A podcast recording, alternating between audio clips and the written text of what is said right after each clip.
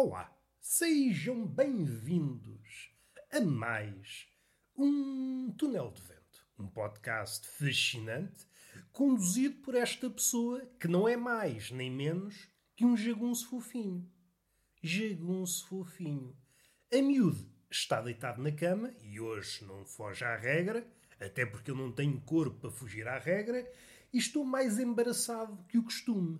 E qual é o motivo desse embaraço? Perguntam vocês. O motivo é o calor. Está demasiado calor para o corpanzil que eu tenho. Eu, neste momento, sou uma espécie de ameixa. Estou todo suado, suadinho, suadinho. Eu saio à rua e parece que estou numa sauna. E só não é uma sauna porque não saio à rua com uma toalha à volta do maroto. Tronco nu e lá vou eu. Confesso, eu abro o coração para vocês. Eu não contribuo para que o mundo se transforme numa sauna. Mas há pessoas que contribuem. Por exemplo, como eu vi hoje, velhos de tronco nu. Velhos de tronco nu. Esta espécie não me é estranha. Se bem que há uma particularidade que o faz diferente.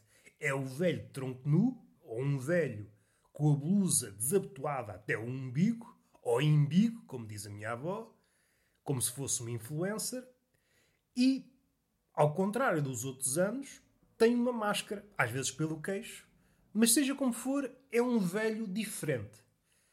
É um velho diferente. Só falta, só falta jogar a mão ao escroto para eu sentir que estou numa sauna. Esta é uma imagem que eu queria passar para vocês. Velhos de tronco nu, a falar no meio da rua enquanto bebem uma mini. É uma coisa bonita, parece um quadro barroco. Vou tocar nas velhas. Ontem toquei nas velhas, hoje vou só tocar de raspão. Vou tocar num tema que já toquei bastas vezes, que é o facto das velhas gostarem muito de conversar. E eu proponho aqui uma ideia. Uma patrulha que patrulhasse, é isso que as patrulhas fazem, patrulham, patrulhassem as ruas da cidade, das vilas, das aldeias, à cata de velhas conversadoras. Suspeito que a velha conversadora é o travão da nossa economia. Portugal só não é um país de topo em matéria de economia devido às velhas conversadoras. Basta sair à rua para ver velhas que atravancaram, velhas que aprisionaram numa conversa adultos inocentes. O adulto inocente disse-lhe bom dia, a velha agarrou e começa a discorrer sobre a vida toda. Quando a pessoa sabe, perde ali três meses de trabalho. Como é que a economia pode avançar com velhas destas em todas as esquinas? Não estou a defender o abate das velhas. Em casos extremos, provavelmente é a única escapatória. Uma velha que, diante da patrulha, diante da autoridade, mesmo assim quer manter a conversa, uma velha que, quando é autuada pela autoridade, um fiscal da conversa, Senhora velha, você não pode continuar a conversar que atravanca a economia toda. E a velha, ah, não sabia. E quando o fiscal dá por ele, está a conversar com a velha. Essas ia para abater. Mas, por norma, medidas mais razoáveis são suficientes. Alertar a velha, senhora velha, você não pode continuar a conversar. Ah, desculpe, vai à vida, o adulto é solto daquela conversa e a economia pode começar a carburar. Se esta ideia fosse aplicada em todos os pontos do país, aldeias, vilas, cidades, desconfio que daqui a 10 anos éramos provavelmente a maior potência mundial. As velhas são a pedra na engrenagem da economia portuguesa. E eu não vejo os políticos a tocarem nisto. Enfim, um contributo decisivo para este país. Hoje estou numa onda de apontamentos. Eu, por norma, não tenho medo de nada. Não sou como aqueles putinhos. Ah, eu não tenho medo de nada. Levo uma lambada, já está a chorar. Ah, vou contar ao meu pai. Não sou desse tipo. Como já devem ter notado várias vezes, eu não sou grande fã das pessoas. Principalmente o último modelo saiu cheio de defeitos. É muito chato conviver com o último modelo de pessoas. Mas dentro dessas, há um tipo de pessoas que me faz comichão. Que me causa repulsa como eu disse, as pessoas não me fascinam, mas não me importo passar uns minutinhos à conversa. É uma forma de contactar com os selvagens. Há um grupo de pessoas que me causa logo repulsa, que é aquelas pessoas que dizem a palavra adorei desta forma. adorei. Normalmente é uma mulher cinquentona, de classe alta, e faz-me confusão. Eu não quero ter uma conversa com essa pessoa. Uma pessoa que expressa o seu entusiasmo soletrando, como se estivesse num concurso de TV, fantástico. Epá, não quero conviver com esta pessoa. Eu não quero estar a expressar o meu amor desta forma. Querida, eu amo-te. Epá, isso não é nada. Eu quero alguma fluência. Eu quero alguma eloquência, uma grande eloquência no pagode. Eu quero expressar-me através da galhofa sem parar a cada sílaba. Vamos ter juízo ou não? Às tantas parece que essa pessoa é uma poeta da velha escola. Está a contar as sílabas. Epá, tenho de cortar aqui a sílaba, senão às tantas não bate na métrica. Será que é isso que as pessoas estão a fazer? Não faço ideia. Depois há outras pessoas, essas não me causam grande confusão, mas ainda assim não quero amizades com essas pessoas, que pegam numa palavra e de tempos a tempos tiram-lhe uma sílaba. Por exemplo, a palavra portanto. Começa como portanto, às tantas é portanto, e tanto, e tanto, e a gente, o que é que estás a dizer?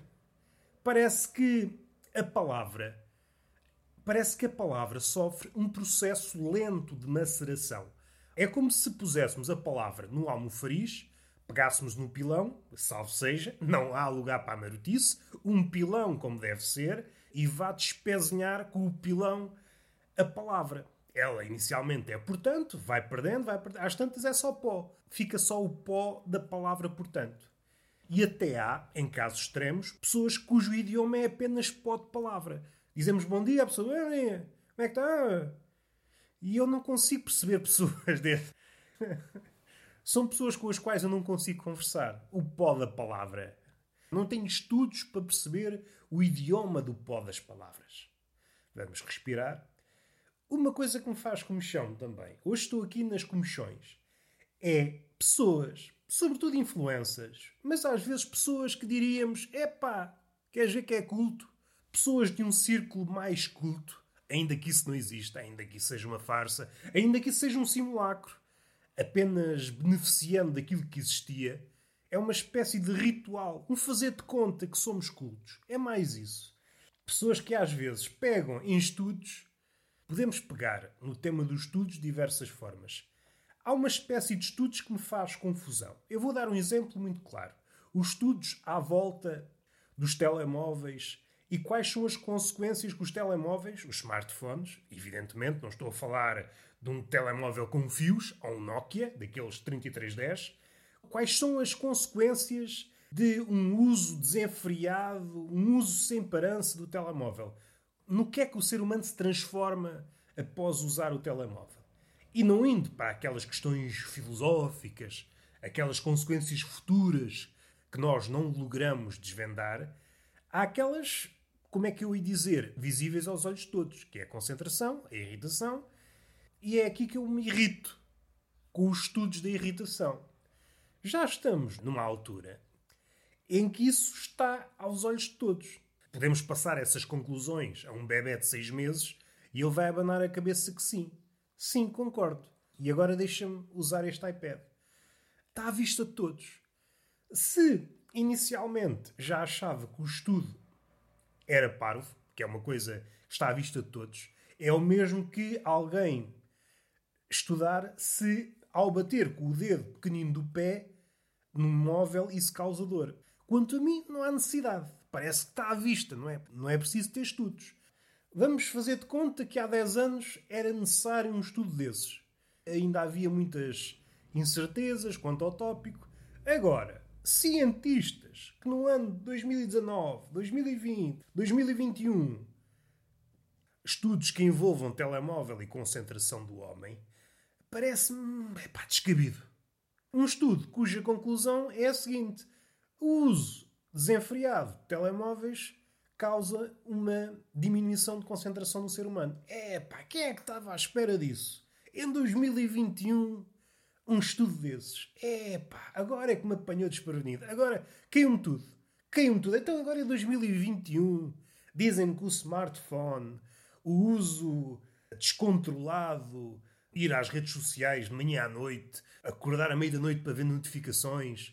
Isso agora causa problemas na concentração. Quem é que diria? Nem se vê nas cabecinhas que pululam nas redes sociais. Apanhou-me desprevenido.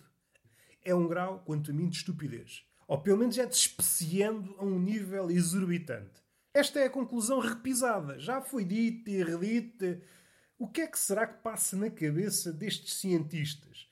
Um cientista que no ano 2030 vai iniciar uma investigação e pensa assim: olha, o que faz falta é um estudo que avalie os níveis de concentração do homem, que relacione os níveis de concentração do homem e o uso do telemóvel. Sinto que faz falta.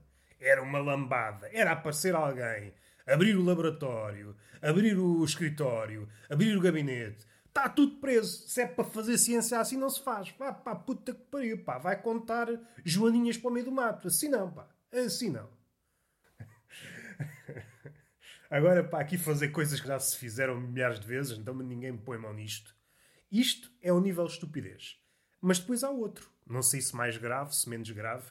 É as pessoas, os influencers, aquelas pessoas que povoam os círculos cultos e aqui postiços, já não há, a bem dizer, círculos eruditos, o que há é apenas as ruínas desses círculos e um fazer de conta. Pessoas que ficam espantadas em 2021 ao ler essas conclusões.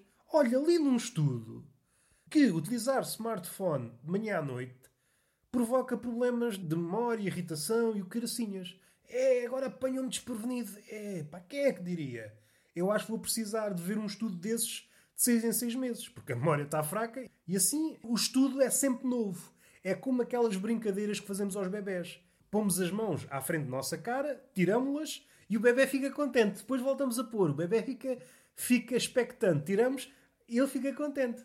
E é isto que acontece com o estudo, com a ciência e com estas pessoas. Pessoas que estão sempre espantadas. Ah, não sabia. O mesmo estudo? Ah, não sabia. E assim, até o infinito. Davam lambadas nestas pessoas todas. Eu só estou à espera de passar a pandemia e passarem-me um certificado. Meu amigo, você se quiser pode levar a vida a dar tabefes nas pessoas. Você tem que um certificado. As pessoas não lhe podem dizer nada. É mesmo isso que quer fazer. Aqui está um trabalho que me dá a gosto.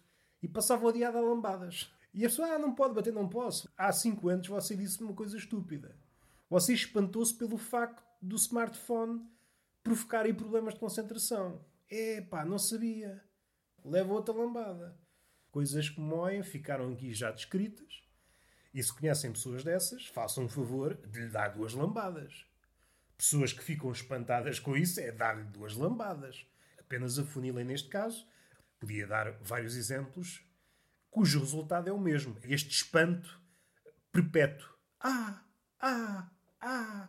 Ou estão a fornicar. Ah, ah. Ou se não sou uma gaivota. Ah, ah. É engraçado perceber como há pessoas que, ao fornicar, parecem gaivotas. Sim, senhor, uma reflexão digna de nota. E está feito. Para não me esquecer, publiquei os cinco primeiros episódios de uma coisa chamada Evangelho segundo Vergalho. Episódios curtos e façam o favor de ouvir. Podem procurar no Spotify, disponível no Spotify e no Anchor. Com o tempo vai estar disponível em todos. Façam o favor de seguir, partilhar essas coisas todas. E quanto a este podcast, a mesma coisa. Vocês estão a ouvir, façam o favor de contribuir. Se torcem o nariz quando eu vos digo, ah, precisava de 50 euros, façam o favor pelo menos partilhar o podcast. E está feito. Beijinho na boca e palmada pedagógica numa das nádegas. Até à próxima.